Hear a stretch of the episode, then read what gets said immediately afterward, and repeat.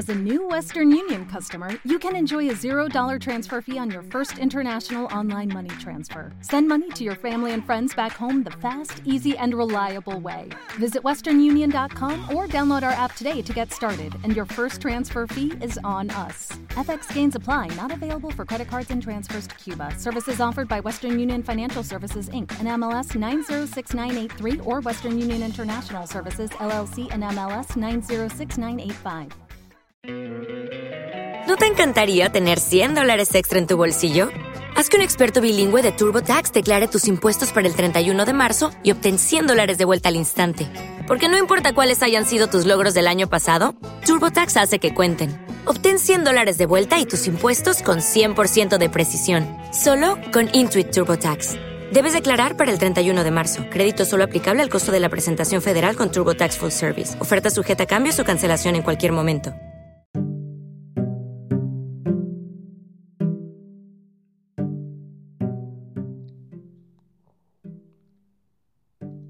La infección representa una de las causas más frecuentes de los procesos de enfermedad en el cuerpo humano. La mayoría de los síntomas agudos son inflamaciones, desde el resfriado hasta el cólera y la viruela, pasando por la tuberculosis. En la terminología latina, la terminación itis revela proceso inflamatorio, o sea, colitis, hepatitis, etc. Por lo que se refiere a infecciones, la moderna medicina académica ha cosechado grandes éxitos con el descubrimiento de los antibióticos, por ejemplo la penicilina, y la vacunación. Si antiguamente la mayoría de personas morían de infección, hoy en los países dotados de buena sanidad, las muertes por infección solo se dan en casos excepcionales. Esto no quiere decir que actualmente haya menos infecciones, sino únicamente que disponemos de buenas armas para combatirlas. Si esta terminología, por cierto habitual, resulta a usted un tanto bélica, recuérdese que en el proceso inflamatorio se trata realmente de una guerra en el cuerpo, una fuerza de agentes enemigos, bacterias, virus, toxinas, que adquiere proporciones peligrosas, es atacada y combatida por el sistema de defensa del cuerpo. Esta batalla la experimentamos nosotros en síntomas tales como hinchazón, enrojecimiento, dolor y fiebre. Si el cuerpo consigue derrotar a los agentes infiltrados, se ha vencido la infección. Si ganan los invasores, el paciente muere. En este ejemplo, es fácil hallar la analogía entre inflamación y guerra, sin que exista relación causal entre una y otra, ambas muestran empero la misma estructura interna y en las dos se manifiesta el mismo principio, aunque en distinto plano. El idioma refleja claramente esta íntima relación. La palabra inflamación contiene la llama, que puede hacer explotar el barril de pólvora. Se trata de imágenes que utilizamos también al referirnos a conflictos armados. La situación se inflama, se prende fuego, se arroja la antorcha, Europa quedó envuelta en llamas, etc. Con tanto combustible, más tarde o más temprano se produce la explosión por la que se descarga lo acumulado como observamos no solo en la guerra, sino también en nuestro cuerpo cuando se nos revienta un grano, sea pequeño o grande. Para nuestro razonamiento trasladaremos la analogía a otro plano, el psíquico. También una persona puede explotar, pero con esta expresión no nos referimos a un absceso, sino a una reacción emotiva por la que trata de liberarse un conflicto interior. Nos proponemos contemplar sincrónicamente los tres planos, mente, cuerpo, naciones, para apreciar su exacta analogía con conflicto, inflamación, guerra, la cual encierra ni más ni menos que la clave de la enfermedad. La polaridad de nuestra mente nos coloca en un conflicto permanente en el campo de tensión entre dos posibilidades. Constantemente tenemos que decidirnos, en alemán entscheiden, expresión que originariamente significa desenvainar, renunciar a una posibilidad para realizar la otra. Por lo tanto, siempre nos falta algo, siempre estamos incompletos. Dichoso el que pueda sentir y reconocer esta constante tensión, esta conflictividad, ya que la mayoría se inclinan a creer que si un conflicto no se ve, no existe. Es la ingenuidad que hace pensar al niño que puede hacerse invisible solo con cerrar los ojos. Pero los conflictos les es indiferente ser percibidos o no. Ellos están ahí, pero cuando el individuo no está dispuesto a tomar conciencia de sus conflictos, asumirlos y buscar solución, ellos pasan al plano físico y se manifiestan como una inflamación. Toda infección es un conflicto materializado.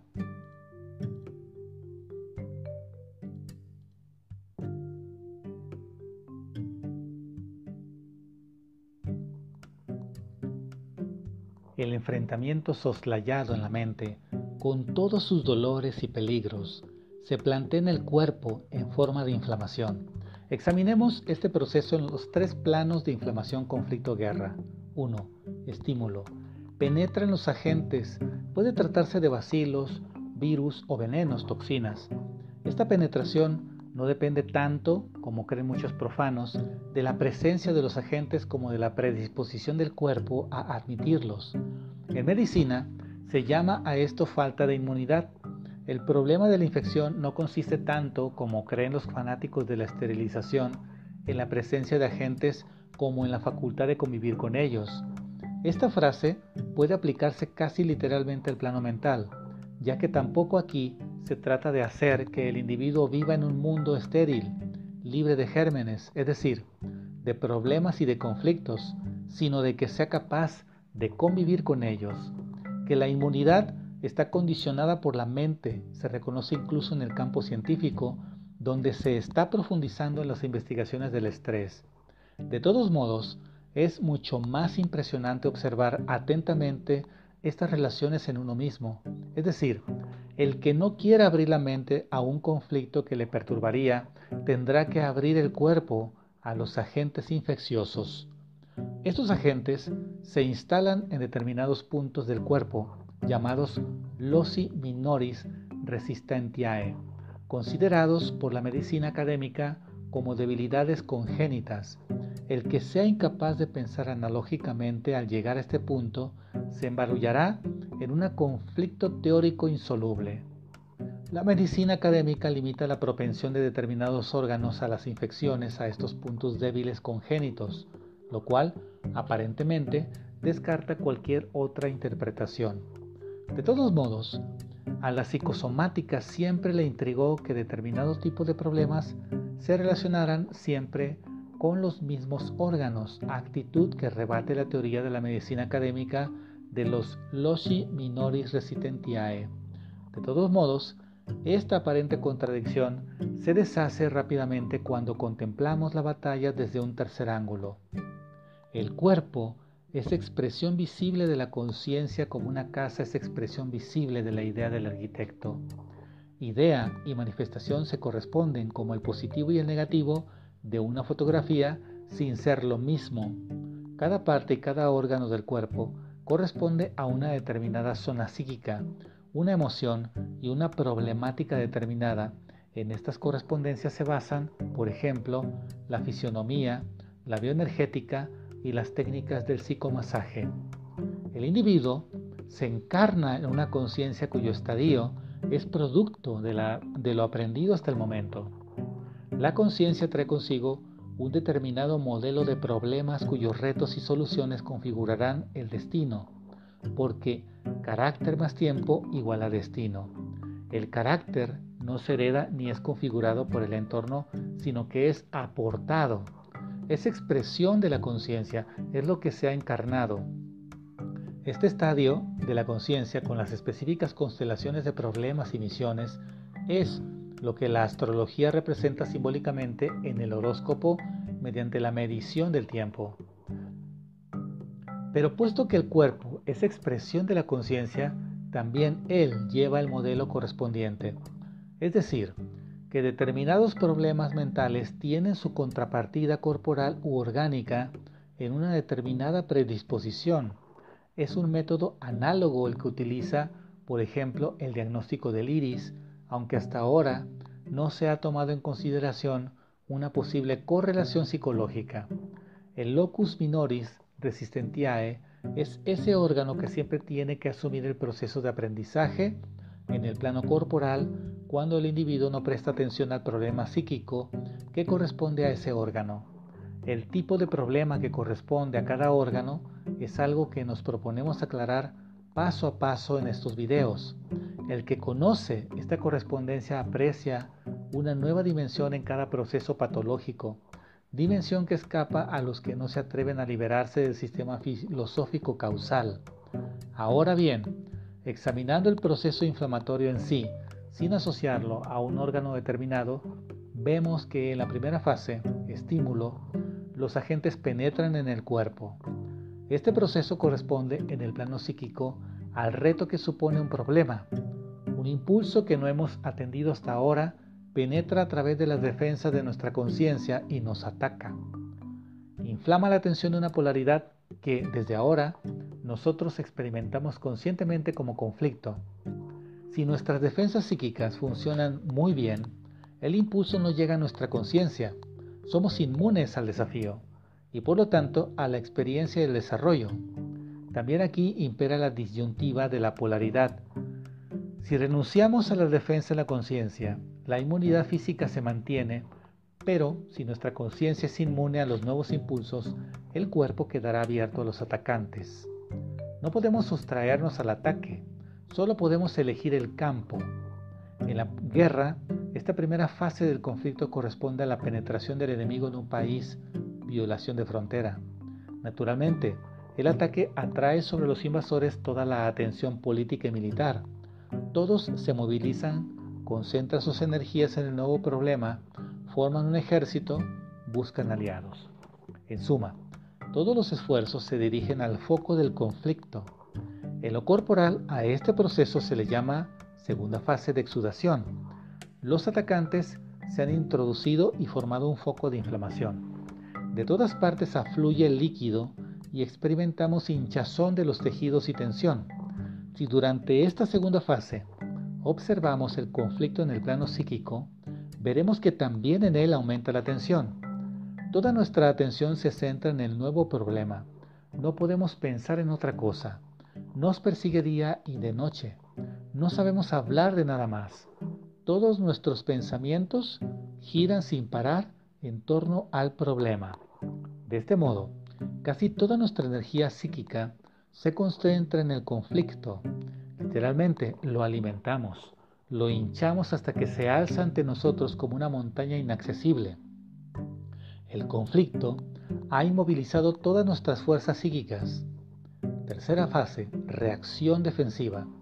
El organismo fabrica unos anticuerpos específicos para cada tipo de atacantes, anticuerpos producidos en la sangre y en la médula.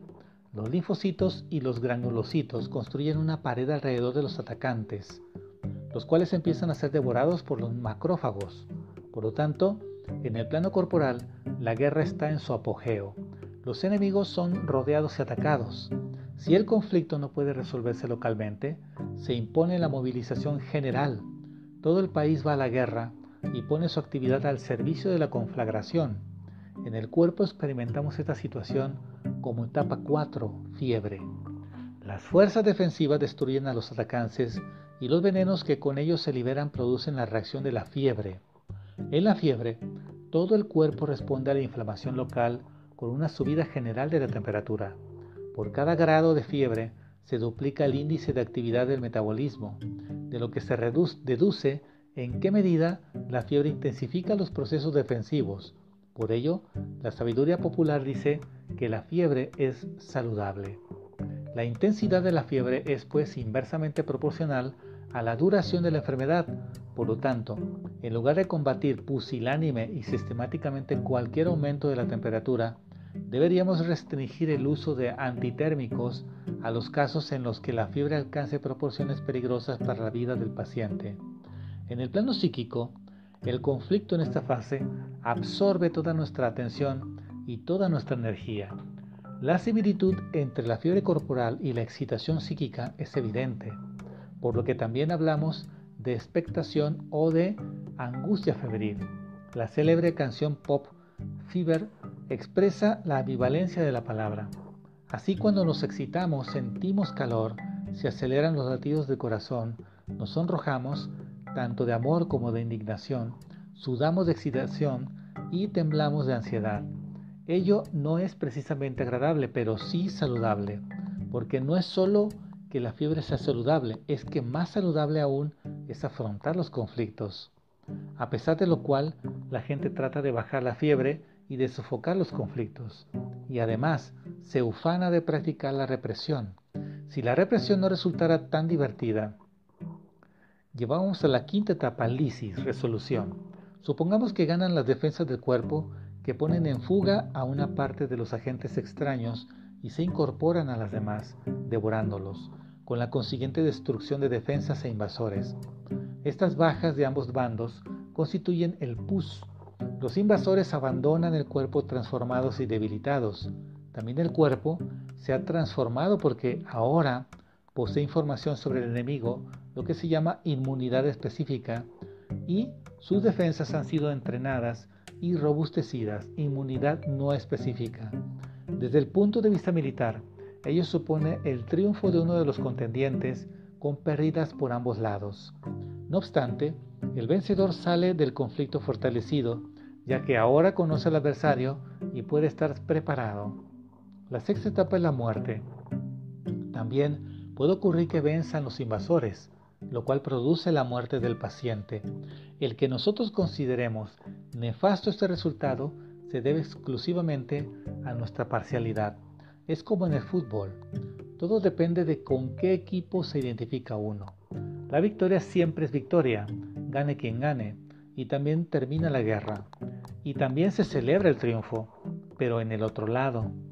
Séptima etapa, el conflicto crónico. Cuando ninguna de las partes consigue resolver el conflicto a su favor, se produce un compromiso entre atacantes y defensas.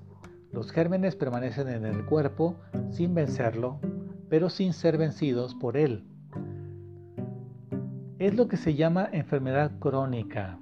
Sintomáticamente, la enfermedad crónica se manifiesta en un aumento del número de linfocitos y granulocitos anticuerpos mayor velocidad de sedimentación de la sangre y décimas de fiebre. La situación no ha podido quedar despejada en el cuerpo, se ha formado un foco que constantemente consume energía, hurtándola al resto del organismo. El paciente se siente abatido, cansado, apático.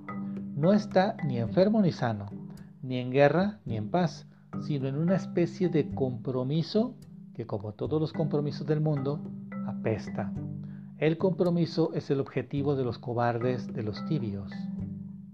Jesús dijo, me gustaría escupirlos, ser ardientes o fríos, que siempre temen la consecuencia de sus actos y la responsabilidad que con ellos deben asumir.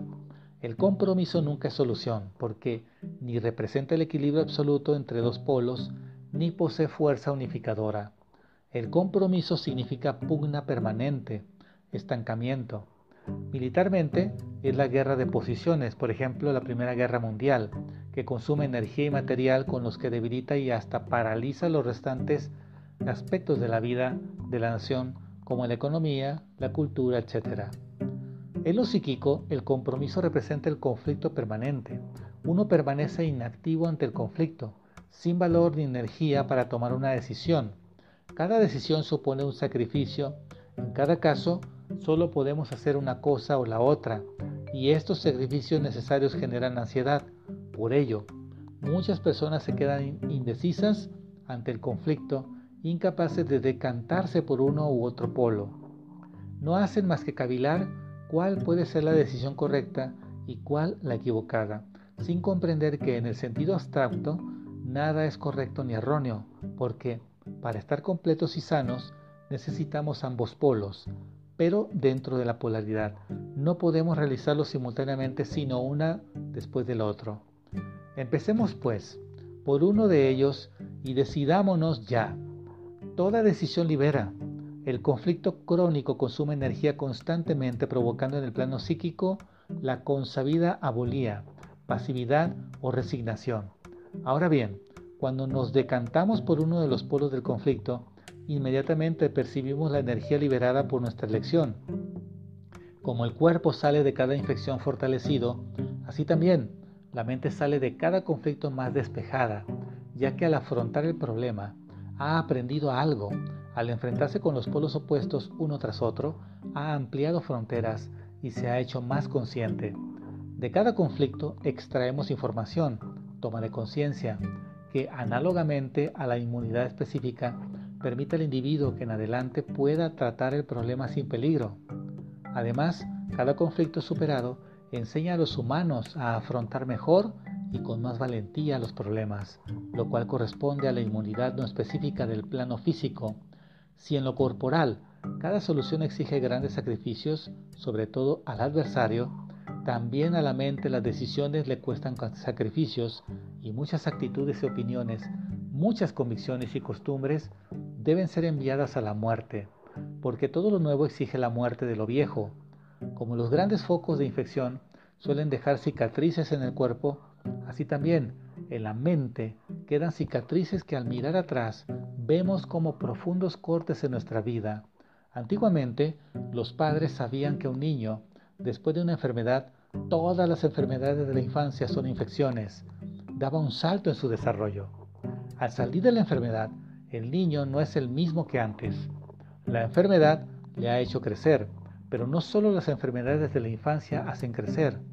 Como después de una infección, el cuerpo queda fortalecido, así también el ser humano sale más maduro de cada conflicto, porque solo los desafíos le hacen más fuerte y capaz. Todas las grandes culturas nacieron de grandes retos, y el propio Darwin atribuyó la evolución de las especies a la facultad de dominar las condiciones del entorno, lo cual no quiere decir que aceptemos el darwinismo. ¿eh?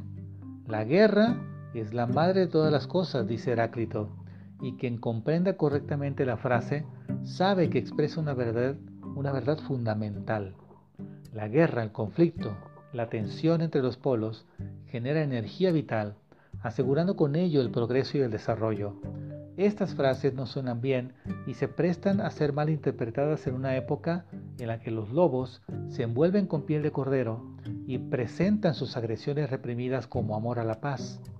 Si paso a paso hemos comparado el desarrollo de la inflamación con la guerra, es porque queríamos dar el tema el mordiente que acaso impida que se asiente con excesiva facilidad a lo dicho. Vivimos en una época y en una cultura enemigas de los conflictos. El individuo trata de evitar el conflicto en todos los campos, sin advertir que esta actitud impide la toma de conciencia. Desde luego, en el mundo polarizado, los seres humanos no pueden evitar los conflictos con medidas funcionales, pero precisamente por ello, estas tentativas provocan una desviación cada vez más complicada de las descargas a otros planos cuyas coordinaciones internas casi nadie advierte.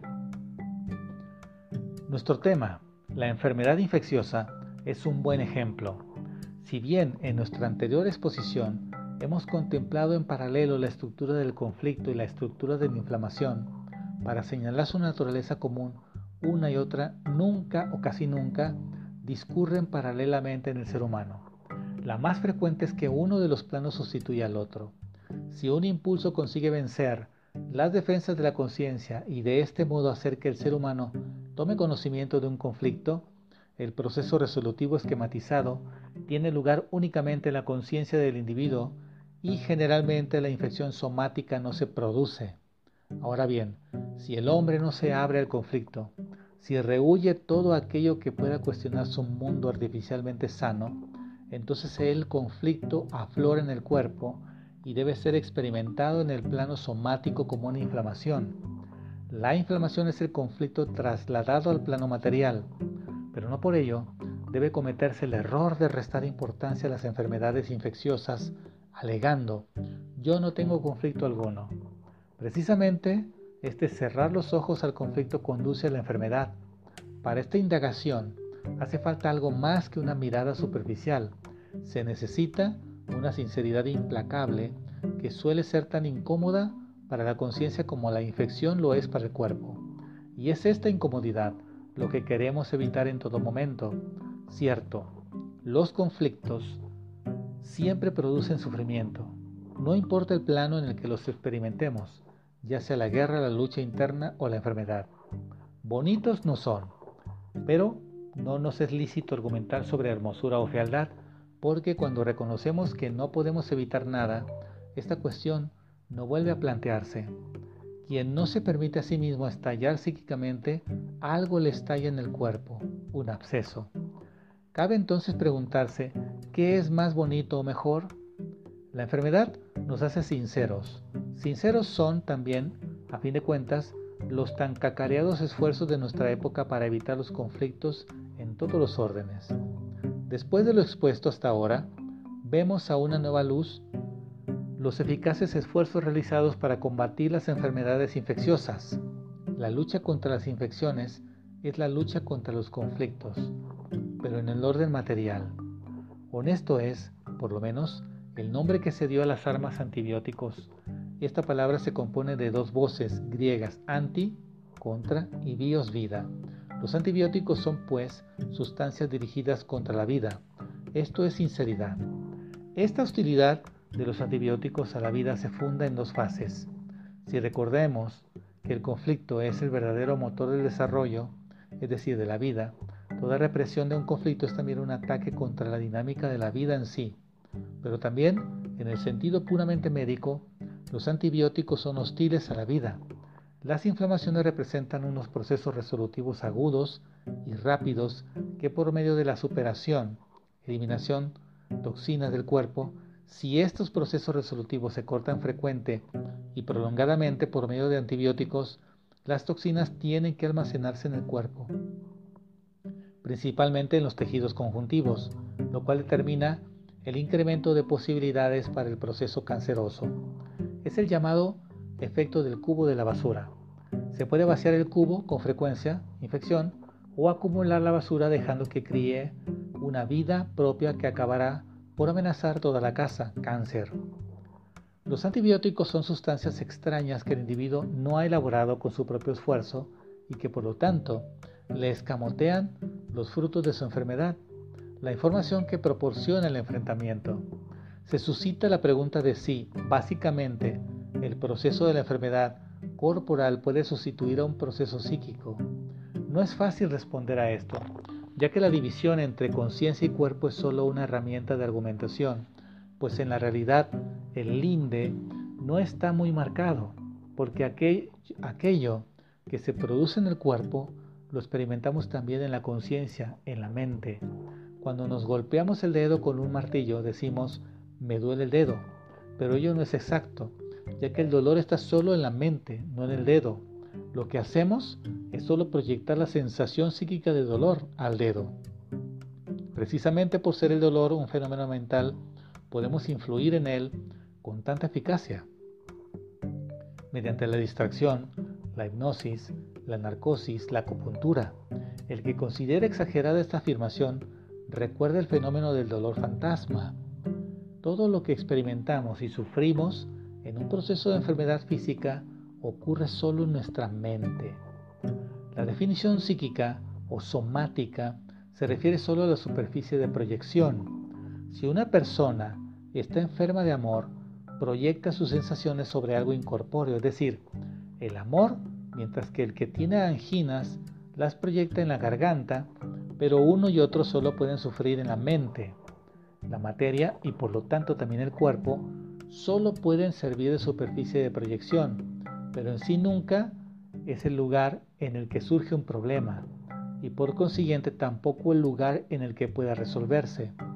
El cuerpo como superficie de proyección puede representar un excelente auxiliar para un mejor discernimiento, pero las soluciones solo puede darlas el conocimiento.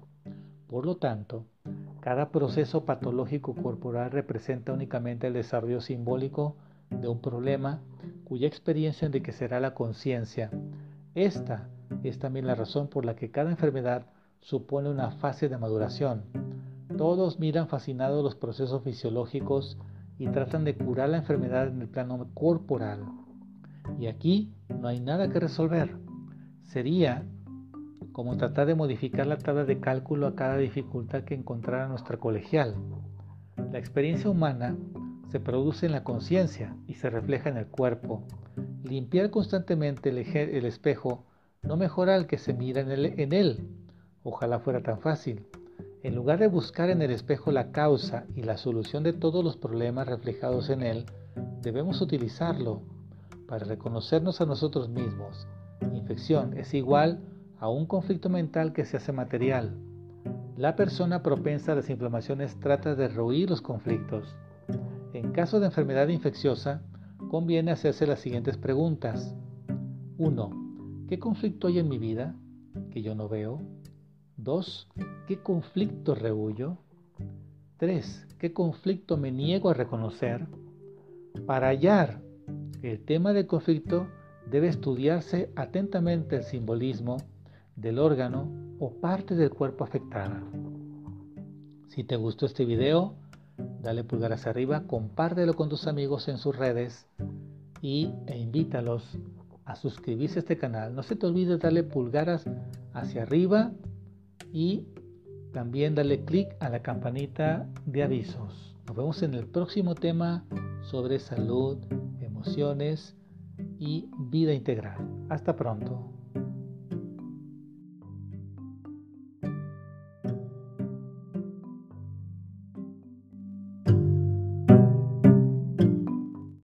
Lucky Land slots, you can get lucky just about anywhere. Dearly beloved, we are gathered here today to. Has anyone seen the bride and groom? Sorry, sorry, we're here. We were getting lucky in the limo and we lost track of time. No, Lucky Land Casino, with cash prizes that add up quicker than a guest registry. In that case, I pronounce you lucky. Play for free at LuckyLandSlots.com. Daily bonuses are waiting. No purchase necessary. Void where prohibited by law. 18 plus. Terms and conditions apply. See website for details. Lucky Land Casino asking people, "What's the weirdest place you've gotten lucky?" Lucky? In line at the deli, I guess. Aha, in my dentist's office. More than once, actually. Do I have to say? Yes, you do. In the car before my kids' PTA meeting. Really? Yes. Excuse me, what's the weirdest place you've gotten lucky? I never win and tell. Well, there you have it. You can get lucky anywhere playing at LuckyLandSlots.com. Play for free right now. Are you feeling lucky? No purchase necessary. Void where prohibited by law. 18 plus. Terms and conditions apply. See website for details.